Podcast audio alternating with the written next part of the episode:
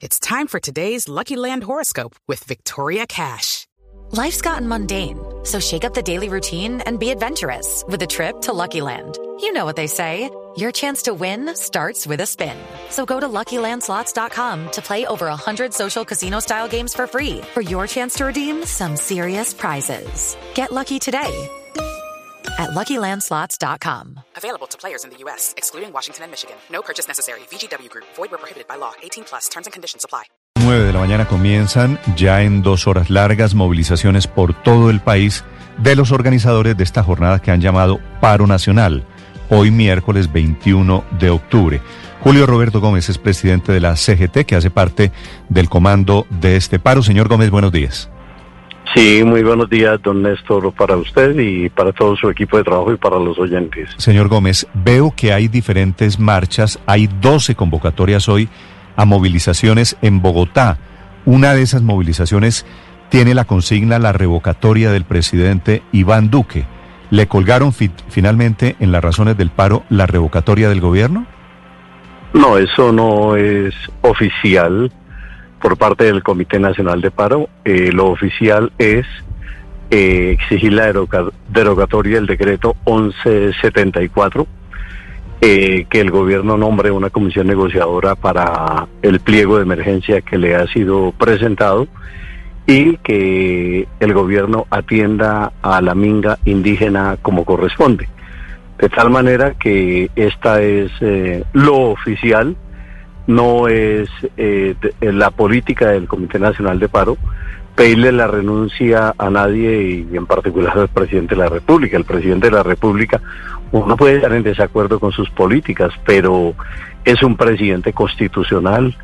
Eh, consecuencialmente, nada tiene que ver el Comité Nacional de Paro con esta solicitud que eh, pueden estar haciendo un, un, grupo de personas. Esa, esa precisión es importante. Señor Gómez, cada día le están colgando una razón, un motivo más, otra protesta. ¿Se están alejando las posibilidades de alguna clase de consenso entre gobierno y organizadores del paro? Eh, yo lo voy a decir en tono menor y con toda franqueza. El problema es que mientras el doctor Iván Duque no descienda de ese pedestal de arrogancia en, torno a no querer escuchar eh, a las organizaciones sociales, como por ejemplo la Minga, pudo haber ido el señor presidente de la República a Popayán, habernos ahorrado y haberles ahorrado a los indígenas semejante itinerario hasta la capital de la República. Eh, él es el presidente de todos los colombianos, hayan o no votado por él. Consecuencialmente, Grave sería, eh, don Néstor, que los indígenas estuvieran diciendo no queremos ver aquí ni al gobierno ni al presidente de la República, porque eso sí sería la desinstitucionalización del país. Pero eh, la minga indígena simplemente decía queremos que venga el señor presidente de la República. Y ellos son lo suficientemente inteligentes como para entender que el presidente no se puede estar eh, toda una temporada en un proceso de negociación, dejará una comisión pero de todas maneras la instala él y que la gente sienta la satisfacción de que fueron escuchados. Y lo mismo con el, con el pliego de emergencia. Nosotros estamos esperando que el señor presidente de la República nombre una comisión negociadora y que él instale esa comisión negociadora y nos quedamos trabajando el tiempo que sea necesario. ¿Me podría usted explicar, don Julio Roberto, a qué se refiere exactamente con esa frase que acaba usted de decir de hasta que el presidente no se baje de ese pedestal? ¿Cuál pedestal? Sí. ¿Y se baje de qué? Si es que les ha mandado siete ministros, cinco viceministros, varios directores de departamento a hablar con ustedes y con la minga. Eh, voy a colocar un ejemplo en micro. Si en el departamento del Magdalena, por una serie de conflictos, eh, exigen la presidencia, la, la presencia del presidente de la Confederación, el presidente de la Confederación va y se reúne con los compañeros que estén planteando eh, las diferentes situaciones. Entonces, el pedestal es que esto no es una lucha de vanidades, esto es simplemente procurar encontrarle salidas a las situaciones que plantea la gente. Vea, el pliego de emergencia lo presentamos nosotros hace cuatro meses este es el momento en que no ha sido posible sostener por ejemplo, una reunión con el señor presidente de la República. Entonces, de ese pedestal es del que al que yo me refiero. Es necesario escuchar a la gente, saber qué es lo que está pensando. Y el primer mandatario de los colombianos, por eso yo defiendo la institucionalidad del país. Yo no estoy de acuerdo con la consigna de pedirle la renuncia al presidente de la República, porque fue electo por voto popular, fue la decisión del pueblo colombiano. Pero él es el presidente de todos los colombianos. Entonces, a eso es a lo que yo me refiero, porque inclusive recién instalado su gobierno, él estuvo en el Congreso de la CGT, instaló el décimo Congreso Nacional de la CGT. Era un hombre eh, asequible a todo el mundo y accesible a todo el mundo. Entonces yo lo que lo que digo es que es bueno de vez en cuando descender un poquito porque no basta con un programa de de, de, una clonación del aló presidente de Venezuela aquí llevado todos los días eh, en torno al tema a los temas de la pandemia y a otras situaciones de carácter político, económico, social. Es necesario que también se dialogue directamente con la gente y fue muy bochornoso el caso de no haber recibido, bueno, ya los indígenas en un número muy grande llegaron a Bogotá, eh, haber ido dialogado con, e, con ellos en la Plaza de Bolívar, ¿por qué no? Si él es el presidente de todos los colombianos. Hablando de los sindicatos, de los trabajadores, que entre otras usted representa desde la CGT, ¿esa interlocución no ha existido? ¿Para ustedes el presidente Duque ha estado en ese pedestal de arrogancia también frente a los trabajadores? En los últimos meses sí, en los últimos meses sí, porque hemos insistido en la necesidad de sostener una reunión con él a los efectos de explicarle qué es lo que nosotros planteamos en materia de empleo, si se han perdido 5 millones y medio de empleos según el propio DANE, eh, tanto en el sector formal como en el sector informal. Es que imagínense, perder empleos en el sector informal, la, misma situación del agro, del agro colombiano, eh, lo que nosotros estamos solicitando de hacer una revaluación de los eh, tratados de libre comercio, de dialogar acerca de la deuda externa, del tema de la renta básica. Es decir, a eso nos referimos nosotros. Es necesario que el señor presidente de la República se reúna también con nosotros. Él en la práctica ha sido el único presidente que en los comienzos de su mandato eh, fue a la Comisión Permanente de Concertación.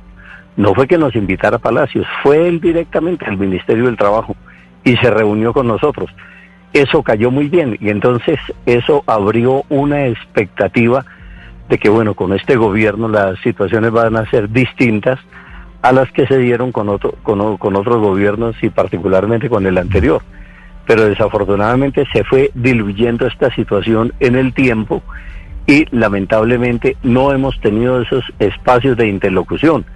Hemos hablado eh, en varias ocasiones con el señor ministro del Trabajo, quien es un señor a carta cabal que nos recibe, que habla con nosotros, que contesta el teléfono, que devuelve las llamadas, pero necesitamos en este país tan polarizado, eso no lo podemos negar, esos espacios de diálogo social, esos espacios para la construcción de consensos son indispensables porque nos pueden ahorrar muchos dolores de cabeza. ¿Qué hemos dicho?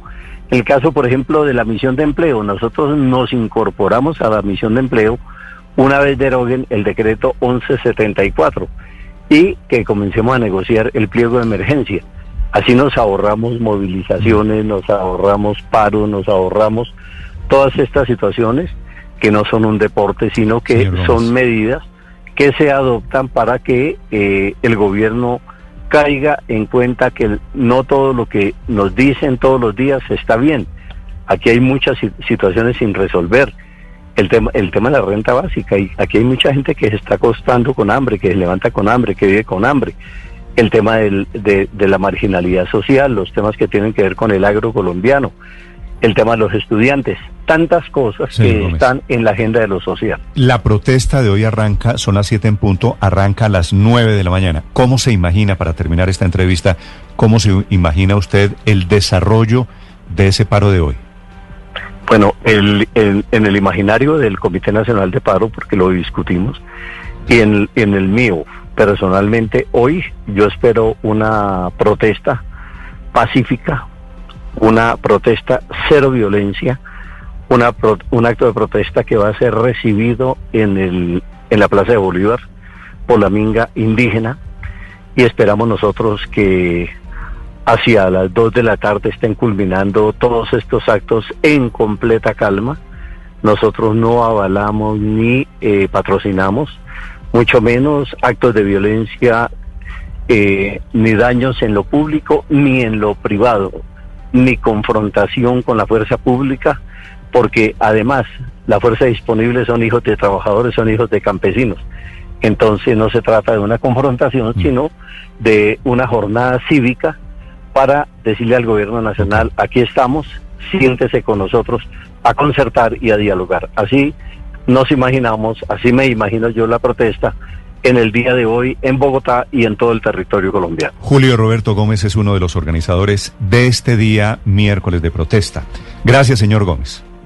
Muchísimas gracias, don Es el presidente de la CGT, día de protesta en el que salen sindicatos, mingas, organizaciones políticas, organizaciones sociales a la calle. Diego Molano ha estado al frente desde su posición de secretario general de la Presidencia de la República de la interlocución con estos sindicatos, con estas organizaciones del paro. Doctor Molano, buenos días. Néstor, muy buenos días. Un saludo para usted, para sus compañeros en la mesa de trabajo y para todos los colombianos que nos escuchan. Doctor Molano, finalmente el gobierno emitió el protocolo. ¿Qué cambia para la protesta de hoy desde el punto de vista del gobierno?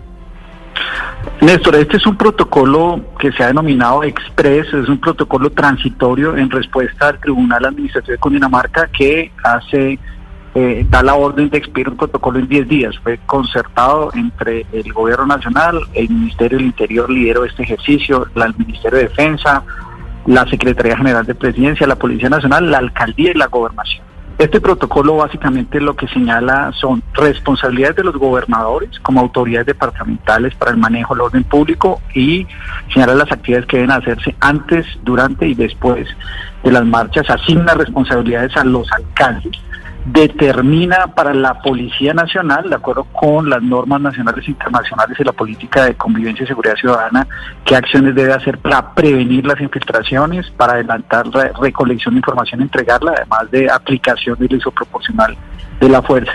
Incluye un capítulo especial de los participantes en las manifestaciones donde señala derechos y deberes de los participantes de estas marchas, de modo que estas puedan ser eh, desarrolladas de forma pacífica y tranquila y dentro de lo que ha sido mm. señalado eh, debe ser los estándares para evitar las infiltraciones. He estado mirando desde anoche, doctor Molano, el protocolo, la verdad, y me parece que cambia o que no hay una gran transformación en la aproximación hoy hacia la protesta. Por ejemplo, eh, no dice nada el protocolo sobre los encapuchados, ¿cierto? Que era uno de los temas de discusión. Una discusión grande al respecto. Señala, hay un artículo que dice que se debe facilitar el procedimiento de identificación en caso requerido por la autoridad. O sea, no prohíbe las capuchas pues, eh, previamente, sino ¿qué que... Es, ¿Qué es facilitar el procedimiento de identificación? La gente puede salir hoy de todas formas encapuchada. Se puede usar también, por otro lado, se puede usar pintura, que también discutieron si prohibían o no. Eh, en este caso, todo aquello que afecte un bien público no podría ser usado, por eso precisamente eh, o utilizado o que pueda tener afectaciones a la seguridad y el orden. Los pueden cargar, pero pues sí, en este caso el, el, el policía pide la identificación porque tiene una capucha, tiene que acceder a ello el manifestante. Eh, es decir, pero si los... Es el código de policía. Pero eso pasaba desde antes de este protocolo, es decir, eso no lo crea el protocolo. se, se, adoptó el artículo que se tiene en el código de policía, la ley 1801, respecto a la identificación y la responsabilidad que tienen los ciudadanos al respecto. Eso pero el hecho de... El hecho de cargar la pintura o usarla implicaría, de acuerdo con el protocolo, que los puedan detener o no? O conducir a algún sitio. En este caso, si, si la persona que está utilizando está afectando un bien público, por supuesto, puede ser conducido y debe, debe ser objeto de requerimiento no, y, de la claro, No, no se prevé, no si lleva un tarro de pintura, si lleva un tarro de pintura a la marcha, eso no es delito ni es pecado. Exactamente. Doctor Molano. Pues, a eso fue el consenso que se llegó. Sí, usted, usted estos días eh, no, nos ha estado diciendo que con el Comité del Paro ha venido trabajando, que ellos presentaron un pliego de 135 propuestas, que ya 40% se están implementando, que otro 20% no son viables. ¿Y qué pasa con ese otro 40% que usted dice que pueden ser discutidas? ¿Por qué ese 40% que puede ser discutido no ha sido como el germen de un diálogo que permita que no se den estos paros? primero, para tener claridad en el proceso. Después del 21 de noviembre, el presidente lanzó la conversación nacional. Esa conversación tuvo su proceso, 36 reuniones, produjo resultados, un informe y las acciones fueron presentadas el 30 de marzo. A lo, largo, a lo largo de ese periodo de tiempo, los miembros del comité del paro no quisieron participar. Tuvimos ocho reuniones buscando avanzar, hicimos unas propuestas de metodología de trabajo a las 135 propuestas que ellos presentaron. Ellos se negaron a continuar hasta que esa mesa no se determinara en negociación. En ese momento entró la pandemia y, por supuesto, al dificultarse las reuniones no seguimos adelante. En durante el proceso de la pandemia, ellos hicieron la presentación de un pliego de emergencia, donde cambian los 135 puntos por 6 puntos y ellos hacen una solicitud al gobierno de esos 6 puntos. Esos 6 puntos incluyen una renta básica para 30 millones de colombianos de un salario mínimo, incluyen matrícula gratis para los estudiantes universitarios, incluyen el apoyo a la micro, pequeña y mediana empresa, incluyen unas acciones en salud. El gobierno hizo esa valoración esa es una, ese pliego de emergencia cuesta 196 millones de pesos, eso es aproximadamente el 72% del presupuesto nacional. Eh, y por supuesto es muy diferente la situación económica y social después de la pandemia que la que teníamos en febrero.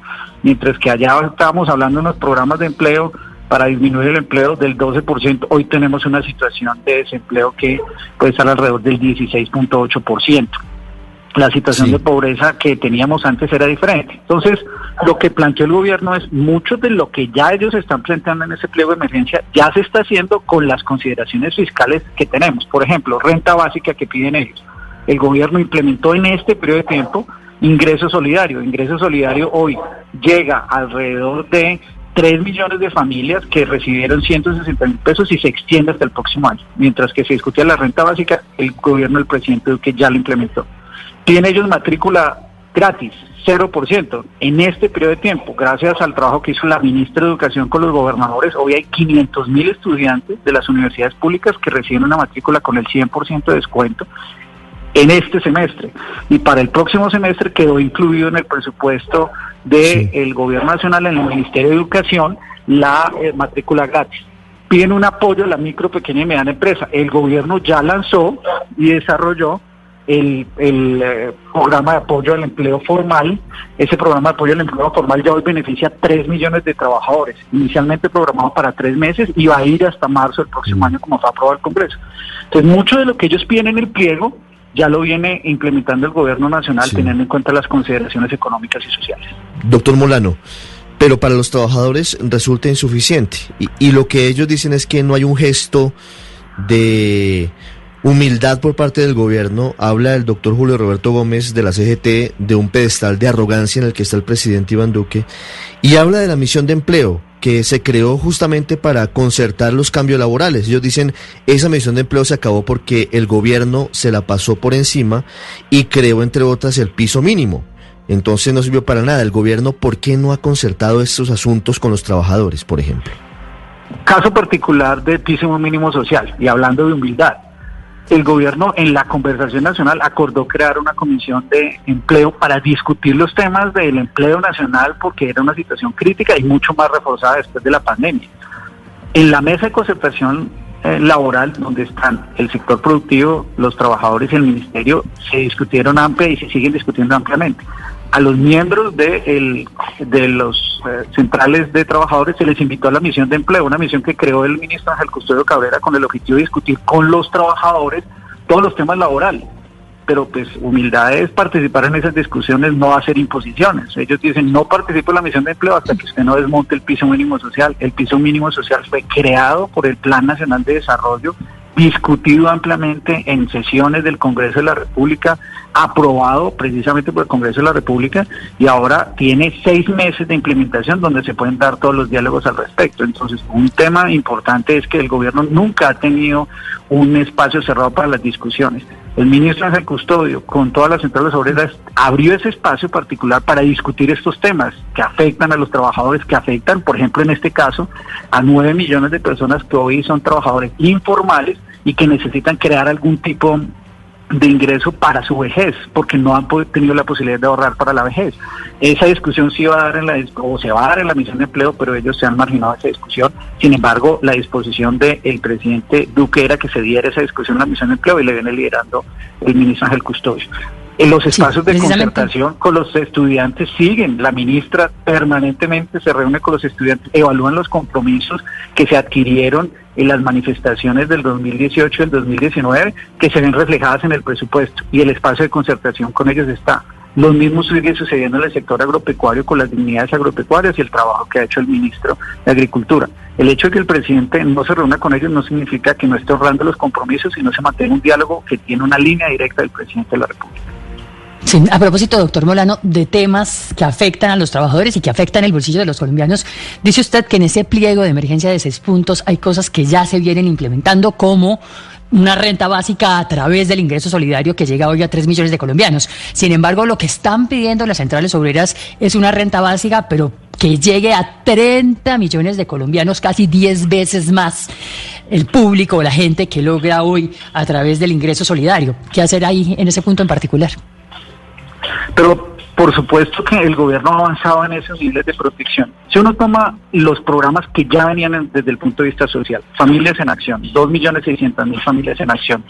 Si uno toma adicionalmente eh, lo que se hizo con adulto mayor, 1.7 millones de adultos mayores en Colombia. Si uno adicionalmente toma lo que se acaba de hacer con ingresos solidarios, 3 millones de familias. Estamos hablando casi 8 millones de familias, que vienen siendo 27 millones de colombianos, que están recibiendo un nivel de protección importante durante ese periodo de tiempo y que se extendió hasta el próximo año.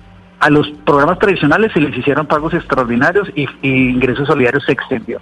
Y acaba de lanzar el gobierno el programa de apoyo al empleo formal. Ese programa de apoyo al empleo formal hoy llega a 3 millones de trabajadores y se extendió hasta el próximo año. Esos son 30 millones de colombianos que están siendo protegidos con unos, ingresos mínimos para ayudar a superar esta pandemia. Diego Molano es el secretario general de la presidencia, nos acompaña esta mañana para explicar la posición del gobierno hoy día de paro. Doctor Molano, gracias. Néstor, muchas gracias. Un saludo especial. Hello, it is Ryan, and we could all use an extra bright spot in our day, couldn't we? Just to make up for things like sitting in traffic, doing the dishes, counting your steps, you know, all the mundane stuff. That is why I'm such a big fan of Chumba Casino. Chumba Casino has all your favorite social casino style games that you can play for free anytime, anywhere with daily bonuses. That should brighten your day a little. Actually, a lot. So sign up now at chumbacasino.com. That's ChumbaCasino.com. No purchase necessary. VGW. Void were prohibited by law. See terms and conditions. 18 plus.